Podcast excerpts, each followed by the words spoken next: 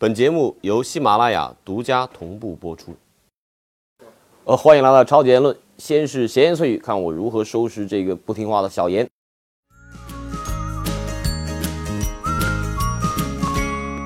你觉得克洛普、西蒙尼、穆里尼奥三位激情主帅哪位的执教风格跟利物浦气质更符合？这不需要，不需要提这个问题。我觉得克洛普就是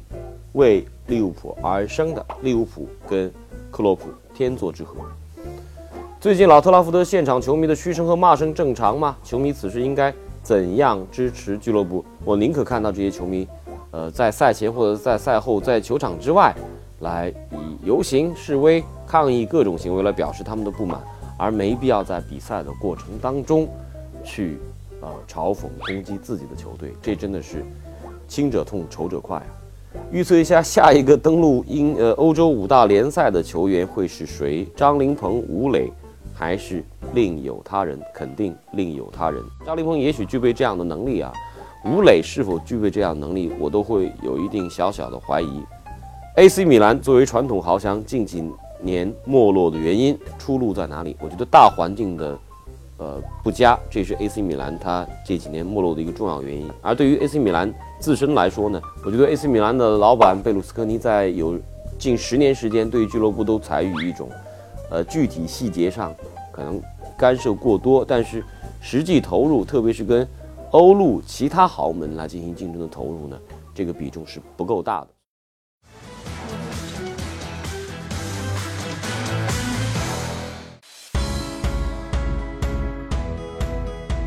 欢迎来到本期红黑榜，本周最红人物，C 罗，点球，花式过人后的进球，抢点头球。面对西班牙人的比赛，葡萄牙巨星完成帽子戏法，帮助皇马六球大胜。射手榜上追平苏亚雷斯的同时，也回应了关于自己状态下滑的言论。最黑人物伊卡尔迪。第二百八十八次米兰德比，在国米零比一落后之时，伊卡尔迪帮助球队赢得点球，他自己操刀主罚，却把球踢中了立柱。反过来，米兰马上由尼昂助攻巴卡扩大了领先优势。本来是扳平良机，最终却是扩大了劣势。上赛季的意甲最佳射手着实有些点儿背。最佳瞬间，米兰德比的赛前，米兰球迷打出了巨幅 Tifo。还原了八四到八五赛季哈特利力压叛将科洛瓦蒂绝杀国米的经典瞬间。而在比赛的第三十五分钟，阿莱士几乎是在相同场景下用相同的动作头球破门，帮助红黑军团首开纪录。经典的瞬间在场上再一次得到还原，而最终米兰也以三比零大胜国米，拿到了一场酣畅淋漓的胜利。我们将以一个非常文学化的标题来开始这一期的超级言论啊！有一部非常有名的小说叫做《一位陌生女人的来信》，大概是这样。我记得徐静蕾曾经改编过这样的一部电影。那我们这一期呢，将会从一封穆里尼奥的来信开始说起。这是在星期日的《独立报》有过一篇报道，认为穆里尼奥为了求得曼联主教练的职位呢，给曼联写了一封长达六页的。一封求职信当中有关于曼联未来的各种他穆里尼奥的规划，当然这肯定是一条假新闻了，因为门德斯穆里尼奥的经纪人很快就出面否认这样的一条新闻。门德斯很少对于媒体呃做这样的一些评判，我觉得这样的一条新闻应该是激怒了门德斯和穆里尼奥。那在今天的欧洲足坛，另外一个现象就是穆里尼奥这样的类型的教练可能会越来越多啊，越来越规范。越来越职业化、商业化的去应对一些职业机会，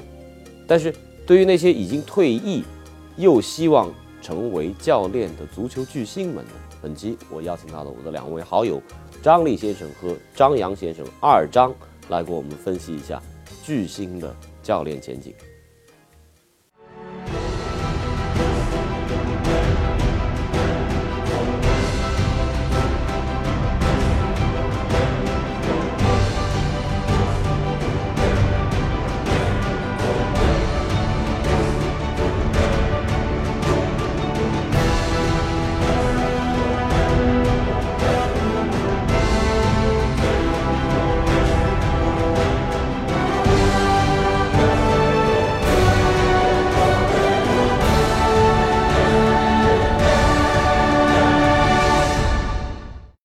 我们这期的开篇是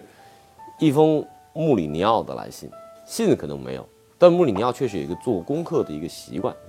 就是他要谋求一个新的教职的时候，他事先会做很多教案，会做一些应对，包括零七年那时候他复贤的时候，呃，英格兰足总跟他联系过，他还给英格兰足总做过一个提案，就是他认为英格兰代表队未来将如何组建，啊，当然这一切其实说到是目前这个教练职位的变迁啊，我们看到瓜迪奥拉这一动好像就是牵一发动全身，啊，穆里尼奥这解职，然后呢，范加尔现在也是这样的一个状况，但是真正意义上顶级的欧洲豪门职位变迁，还是这些老的面孔换来换去。没错呃，安切洛蒂去拜仁啊，瓜迪奥拉也许是去英超某个队。嗯，那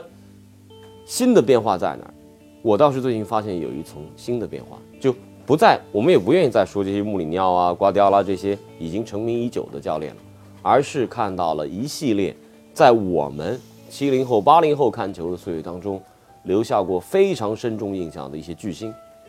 巨星开始执教，第一个齐达内，这是在七零年代当中最大牌的教练之一啊。然后呢，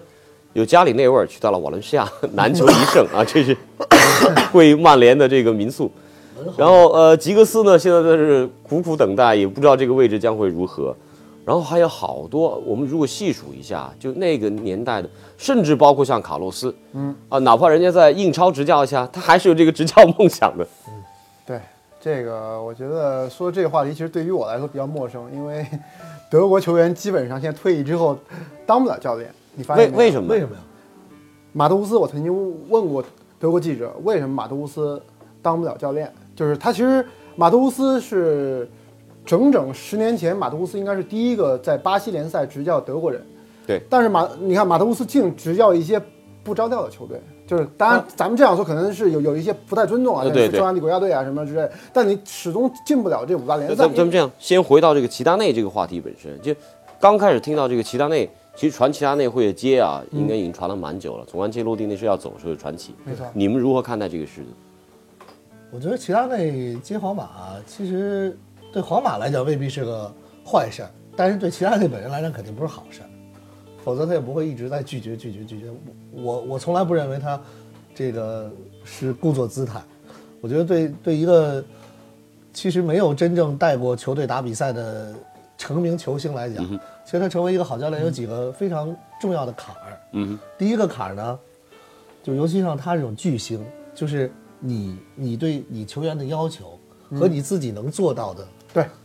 是是有天壤之别的。你觉得这是一个很简单的动对对对，作？为什么马拉多纳不是一个好教练？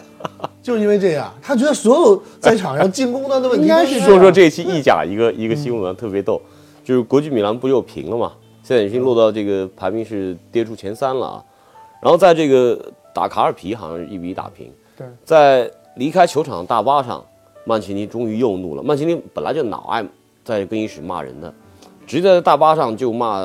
不知道是骂伊卡尔迪还是骂谁，骂他的前锋，说这种球你都踢不进，我都五十岁了，我上去我肯定进。嗯，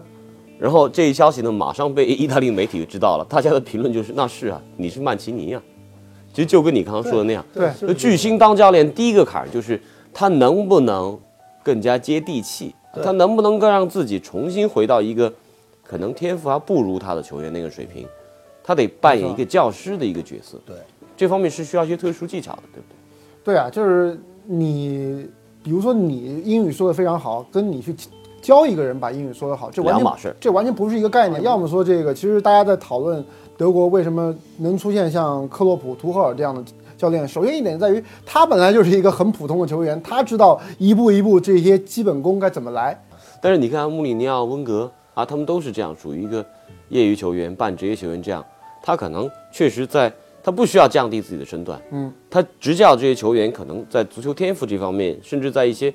执行、完成、创造力这方面，比他们做球员的时候要容易得多对啊，要要天赋要高很多。但是还是有一些不同的地方，就在于我们也看到了有贝肯鲍尔这样天才的球员到天才的教练啊，甚至是一个天才的管理者，这方面他能够打通。啊挂迪奥拉从巴萨到拜仁，他也踏出了这一步，所以，呃，足球界里面很容易说的一句话就是啊，巨星是很难成为优秀教练的，到底是不是这样？我觉得这个巨星，你看你怎么去界定啊？嗯哼，我我我觉得首先像马拉多纳和这个齐达内这种巨星，那是就是在整个这一波一波人里无出其右的。对，这是这是在那波里他都是最好的巨星的巨星，这属于顶尖的巨星。还有一种就是，就是在某一个某一项领域里边无出其右的，比如说咱说贝克汉姆，你说他他要当教练，他能看着谁传球啊？对吧？就是说他可能在某一项技能上无出其右。就瓜迪奥拉，他在巴萨的时候，他是踢中场踢四号位的，他可能不是以这些就是基础技术动作作为自己安身立命的根本的，或者说他更更好的还是重在串联。从这个角度来讲，其实贝克汉姆贝克鲍尔也有这个也有这个特质，啊，贝克鲍尔他他真是比较偏后的。没错，就是刚才你说到这个位置，其实很多时候反而是这种中路、中场这样有大局感对，更有容易组织能力成为好教练。好，我听出了第二个悬念，就是边锋当不了好教练，嗯边后卫也当不了好教练。内维尔在天空电视台以一代文豪之姿啊，被认为是在过去五年重新定义了这个足球现场评论。啊对对对对他非常牛你。看现在德国好的退役球星都在当评论员呢。对，而且克洛普当年成名也是从评论员开对啊始的。不，咱们还是回到这个主题啊，就是中路的巨星容易有发展当教练，对，边路的是真的是有些困难。那吉格斯，你们俩如何看吉格斯的前景？吉格斯，我觉得要在曼联的话很难有出路。反正我我今天是刚看了网上有一个反曼联的球迷发了一句话，就是说。看了加里内维尔的执教成绩之后，特别希望吉格斯赶紧上位。这这是一棒子比，较坏啊，这一棒子打倒了好多人，对我还？觉得应该找个正经教练来教曼联。咱咱们能不能想想有没有什么从边路出来？其实克鲁伊夫是接近一个准边路的球员。可是克鲁伊夫是一个成功教练吗？更衣室一塌糊涂。那克鲁伊夫，我觉得他作为教练或者说作为一个足球导师，他达到的高度不会低于他的球员时代的成就吧？是吧？至少大家说到巴萨的时候，还是要言必称克鲁伊夫。当然，可能在更衣室管理啊、具体细节方面，包括啊，他其实拿到冠军数也不是特别多。当然，他拿到了最重要的俱乐部的这个欧冠，这是他拿到的。嗯，啊，所以我觉得克鲁伊夫应该是能够作为一个一个边路出现的一个反正的。其实还有好多啊，像我们七零八零熟悉的，你看齐达内说过了，内维尔、吉格斯、米哈，现在在在米兰，这个真的是度日如年的一个米哈。米哈也适合一个中路、一个后腰型的一个选手，大局感、任意球那么出色。但是他在管理这么一个大型的俱乐部的时候，他面对的压力可能不仅仅是足球问题了。而且往往就是一个教练，真的就是，所以有些人对于瓜迪奥拉还不是完全信服，就在于我就是，我绝不信服瓜迪奥拉。就是因为他为什么我我绝对信服都是比较好的球队，所以这一点呢，我觉得他有一定道理。但是呢，从另外一个角度来说，像米哈这样的教练，他可能是给给他一支非常好的队，他可能也能够带出一个不错成绩。但偏偏现在的 AC 米兰跟以前的 AC 米兰完全不是一回事儿。对现在可能需要的就更加看重这个教练的这个综合能力，综合能。力。哎，我在这特别想问丽叔一个事儿啊，就是我感觉德国，特别是啊，从这个呃德国足协以及德国的几个豪门俱乐部，像拜仁，他们对于一些在役的球星多项素质的培训，他是有个提前准备的。我记得鲁梅尼格好像在退役之前就已经预定了他未来在拜仁俱乐部的这个角色，会对他进行其他方面的一些职业培训，包括比亚霍夫当时跟德国足协之间，可能会对于他在管理、在商务、在其他的方面的素质有一个提前的一个培训。这些对于他们未来，也许也许不见得能够让他成为一个嗯一个足球教练，但是作为一个优秀的管理人才啊，这方面的预先的这个培训是有一些成功经验的。我觉得这个也分人，不不是每个人都能想到这一点。就是现在德国也有一些像阿德勒呀、弗里茨啊这样退役之前都已经开始做一些准备工作，但嗯是大量的球员可能想的最多的可能也只是我先去考个教练证书，嗯其他的像你看这个上上个赛季退役的这个呃，就是去年夏天退役的凯尔，嗯凯尔做的第一件事情是什么都不干，环游世界，先环游一年时间再说。所以我觉得其实。像现在的拜仁队，大家都在开玩笑说，以后这个就是拉姆、施恩施泰格、穆勒、诺伊尔，这是新的一代这个拜仁的管理层，可能会有一定的道理，所以他们可能会或多或少的往这方面去走。但是能做到这一步的人没几个对呀，。而且这个我而且也就是拜仁，是吧？你这德甲行业找不到你说像比尔霍夫，他是因为他家境太好了，所以他有这样的环境。他们家都是当经理的，他爸是当经理的，所以说才有这样的一个他自己得环境。感兴趣，对，这是首要的。对其实你说你商务方面的这个培养，无非就让他多认识点人嘛，对，对不对？多见点客户，也就是这个。所以我觉得这关键还是在自己。其实这五大联赛踢球球员哪个过了二十八九不去考个证啊？对，这都考。嗯，这个欧足联也有这个针对现役运动员的一些当年那个九二班就曼联九二班的那个呃考教练证书，可能只有贝克汉姆没有去考那个证。当时真的志不在此。对，当时大小内维尔啊，包括吉格斯，他们是一班去的。他们那班上还有谁呢？还有加斯科因，还有一个中国球员宋茂珍。宋茂珍当时在考 B 级证的时候，是跟大小内维尔是一个班的。Pro B 啊，对 Pro B，因为你 Pro B 就可以考完之后呢，可以到这个一队当助理教练。但是你要在一队当主教练，你按照英格兰足总跟欧足联那个匹配的系统，你要是考 Pro A，Pro C 就你你可以带这个呃青少年培训啊，呃对对 Pro A 还有一个要求就是你三年证书当中要有两年是在这个职业队的青年队去当教练或者助理教练的。所以像亨利，亨利也在走这条路，他现在就是在阿森纳是当阿森纳 U 幺九的主教练。哎，你还别说，亨利我倒是觉得有可能能成功，虽然他不是一中中不算一中路球员吧，亨利，由边往中，嗯对吧？我觉得他他而且为为什么他身边他他可以跟着温格，就是温格一定是一个非常好的一个足球教练，是一个非常好足球导师嘛。对，有这样的一个人能够带他，我觉得真的你看我我们我们回头来说，不管你对于这瓜迪奥拉怀疑有多深，嗯，克鲁伊夫肯定是他极好的一个导师。对，因为克鲁伊夫在培训他的时候，帮助瓜迪奥拉作为球员的时候树立起了信心。瓜迪奥拉当时一直怀疑自己防守能力不好，克鲁伊夫跟他说说十米之内你是世界上最好的防守后腰，意思就是说你别跑远了，你体能不行，但是你的这个判断能力和阅读比赛能力是一流的。我觉得这些思路的灌输，到后来瓜迪奥拉自己去钻研足球，肯定是给他指明一条道路。那也许哦，像温格这样出色的主教练，他对于其他的人是有一定培训作用。当然，现在还没看出任何一个温格体系的球员具备好教练苗子的。唯一一个加尔德现在在阿斯顿维拉快要降级了，博坎普在阿贾克斯跟这个琼克居然说是闹翻了。但是为什么福格森这个体系当中，似乎有过不少不少人啊，但是到了这个半截，最后那一步跨不过去。你看，呃，布鲁斯。史蒂夫·布鲁斯啊，包括这个布兰·罗布森，嗯，他前前后后多名这个他的队长斯特拉坎啊，对，也也带过英超队，斯特拉坎当时带南安普顿也还不错，对为什么福格森带不出这样的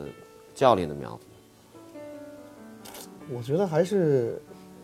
这个还真是真是不好说，但是我觉得和福格森这人的性格肯定是有一定关系。就是我觉得他带出来的人，很少有如他般强势的人，但是又想学他那么强势。但是你碰上一刺儿头，可能就没有，就很难有人像做到像福格森那么那那么狠。而且对于大家现在期待，尤其曼联球迷期盼特别强烈的这个九二班的人，我到目前为止我还没看出，我我尤其是家里那味儿如果不能够走出来的话，其他几个可能会更让人失望。不是为什么刚才咱说回去，我我觉得亨利有可能能能再从一个边路球员变成一好教练的。这事儿分人，你想想吧啊，就我觉得这人啊，你要想成一好教练，有一个最重要的就是情商得高。啊哈，这有的球员他情商不高是卦象的，比如比如比如斯科尔斯比如文豪，你能干出跑客队球迷那挑衅的事儿，你说你这能有多高的情商啊？就忠诚真爱这是一方面啊，嗯嗯但是咱中国人老说君子什么不不置自己于危墙，对吧？嗯您在那种场合下，您跑人客队球迷看台前头啊，一一气儿庆祝，你这不自己给自己找雷吗？而且当时是然后由此可见，阿德巴约也不会成为一个好教练。想太多了。不是，就说这，我的意思就是卦象。说回德甲这里头啊，其实拜仁有几个是情商挺高的，我觉得呃诺伊尔怎么样情商？呃，都是属于很聪明啊，对他基本素质都比较高。但是你发现没有，门将基本上很难去当一个非常好教练，就是啊门将可能成为一个非常好的门将教练，但是门将真的成为主教练能够当的非常好，咱们想想想去，其实非常少。啊，你看这几条，我又又又得出一条推论啊，这边路危险，门将也危险，这拉当然了，我这不是在说诺伊尔没戏啊，因为诺伊尔他不是门将。对 我觉得现在其实刚才咱们谈到了很多的退役球星，他当不了好教练，还有一个最重要原因，这年头当教练的门槛降低了。对，克洛普在十几二十年前，他绝对在德国足坛是不会有人认他的，而现在是越来越多的像这样的平民化的这样的一个。呃，人他可以去当教练，就是大家更多的是看重他的实际的能力，不会再看重他的这个球员的名气。履历啊，这对于平民化的人是一个好消息，可是对于这些退役球员来说，这无疑这个肯定就是说他能够得到机会的这种可能性就降低了。降低了，而且他整个这个面对的一个竞争的群落会更大了。对呀、对，你看所有我我就包括有一段时间我经常看，就是当时皇马打巴萨在穆里尼奥那三年的时候，从媒体的角度来讲，很多人如果抛去这两个俱乐部的背景情况下比较，总觉得啊穆里尼奥对瓜迪奥拉，穆里尼奥是不是弱的那一方？还有包括那时候，呃，在穆里尼奥对里杰卡尔德，里杰卡尔德在巴萨的时候，大家也会觉得哇，穆里尼奥自己会承认说，里杰卡尔德踢球的时候是百分，我踢球的时候是零分，我拿零分来博你一百分，我怎么都会赢。啊，其实他这是代表了一种大众的心理，就是这种可能平民草根一点背景出身的教练，他在面对这些巨星的时候，他可能更敢放手一搏。而我们看到，我现在手里有这个名单里面，现在正在执教的一些曾经的这样的一线的教练，你看，西蒙尼这是一线的球员啊，西蒙尼、曼奇尼、恩里克、瓜迪奥拉、米哈，包括前面说到的齐达内、内维尔，包括潜在的吉格斯、亨利，其实都是属于这一个序列线当中的。我们看他得到第一份教职的时候，似乎比平民出身的教练啊要更容易，但是他长久维系的这个可能性难度其实更高，因为他面对的压力会更大。对，所以你看，像霍芬海姆直接现在都确定了是下个赛季的主教练是到下赛季能满二十九岁的纳格尔斯曼。对对啊，他就没怎么踢过球啊，他就是一个你现在就是说，我看这个都不是说少帅的，这是一个娃帅。对，而且他是在这个在他恨不得是提前一年半就已经预定了，已经把这个规划做出来了。对啊，就是就是像这样的一个年轻的没有球员履历的，他能够去去得到德甲的一个，当然霍芬海姆如果能保级的话，但是这样的话就意味着你像绍尔他们这些人是怎么想，只能是叹一口气，继续坐在这个平球的位置上。当然，平球这个位置上其实也挺舒服的，像哪怕我们作为媒体人坐在这儿聊了，也是比较轻松愉快。但是我总觉得作为球迷来说，我仍然非常非常希望像齐达内这样的个体，嗯，他能够在教练的位置上能够给我们带来一些一些更多的神奇。但是关键是，呃，衡量一个教练成功的标准跟衡量皇马教练成功的标准这是两 回事。两码事，就两码事。巴萨教练成功标准，其实我都我我觉得都是都是不一样。所以对于其他人来说是一个非常残酷的一件事。真的挺残酷的，因为皇马它不像巴萨，巴萨毕竟有一个克鲁伊夫的这这高高在上，它有这么一个体系，所有体系放在这儿，而且也是被实践证明是可行的。但是皇马它其实从来就没有什么真正所谓的体系，对它体系就是巨星政策。所以我我们这一次聊天探讨的最后呢，我想要用一种大家开下脑洞的方式来收一下啊，给大家两两个选择，理性的判断，你认为刚才我们涉及到的这这些巨星，哪一位最可能成为优秀的教练？给一个理性的判断和你自己一个感性的判断，你最想谁，以及你认为谁？我最想吉格斯能成为一个伟大的主教练。这是感性判断这，是感性。理性一点呢？理性一点，我觉得亨利的机会更大一点。一左一右，OK。丽叔，这先把德国球员先都给排除掉，这个是不可能的。这大义灭亲是吧？啊、这个我觉得理性的角度的话，其实我觉得维埃拉，因为他的这个场上的位置，以及我觉得，因为其实齐达内的位置也也类似，啊但是真贼，这还是做了功课的。维埃拉这两天还好多关于他的一些分析和他的这个经历。我只是觉得他场上这样的一个位置啊，就是齐达内是因为他个人能力太强了，我总觉得这样的球员就是在皇马，对，就皇马这个哎，你第一份教职主教练就当皇马，上来第一棒就给打死了，这相当于是什么呀？是我玩足球经理，先自己先选个队，对 先选个皇马，选个拜仁，是这样的一个感觉。但是你作为一般的，呃，一个教练，第一份工作就是皇马，真的是非常的困难。这所以说，我觉得，如果是感性的话，我希望齐达内能够成功吧。真的是希望能够看到这样的一个，因为他的位置其实也符合我觉得一个教练能够成功的一个位置，但是真的很难。操控者，对。对然后，呃，这是感性是齐达内，对啊，理性维埃拉呀，维埃拉。我我能给大家透一冷门吗？我如果要做一理性判断啊，我现在看到有一个人，我觉得很符合呃我们前面说过的各种条件，而且他还很冷。有一个荷兰 当年的前锋，号称不不不不不，十多年前荷兰的一中锋，号称当时是荷兰队最大的一臀部，他名字叫哈塞尔巴因克。这个人执教经历是怎样呢？他退役之后，他从切尔西后来去到博尔顿，退役之后退役有十年了。他最开始回到呃荷甲当呃助理教练，考执教证书，然后呢，他先到英国是从第四级别的一个俱乐部叫 Bury 伯里开始执教的。伯里当时就是，呃，这个呃内维尔兄弟的父亲、父母亲都在伯里俱乐部工作过。他从那儿扎扎实实干了两三年，然后现在是来到这个女王公园巡游者。我看过他很多相关的一些采访和他的这种，呃，这种履历的培训。这个人是拿过英超最佳射手，在荷兰国家队当然不是主力了，但是也是知名的射手了。在西超，呃，在西甲好像也拿过最佳射手，在马竞是不是踢过？他真的是很踏实，从最基层一步一步走上来。我觉得这符合我们对于一个教练成才经历这个履历，呃，比较完整的一个描述。同时也有一个非常辉煌的职业背景。没错，这是一个一个一个理性的一个判断。如果要做一个感性的选择，他肯定选亨利，对，我可能也我可能也选选温格的维埃拉。你的理性选择是维埃拉，我的感性选择是维埃拉，那齐了，齐活了。让我们期待维埃拉，嗯，也期待齐达内。为什么没有齐格斯？因为这期节目我们没有软饮的赞助商。谢谢两位，谢谢两位，谢谢两位，谢谢两位。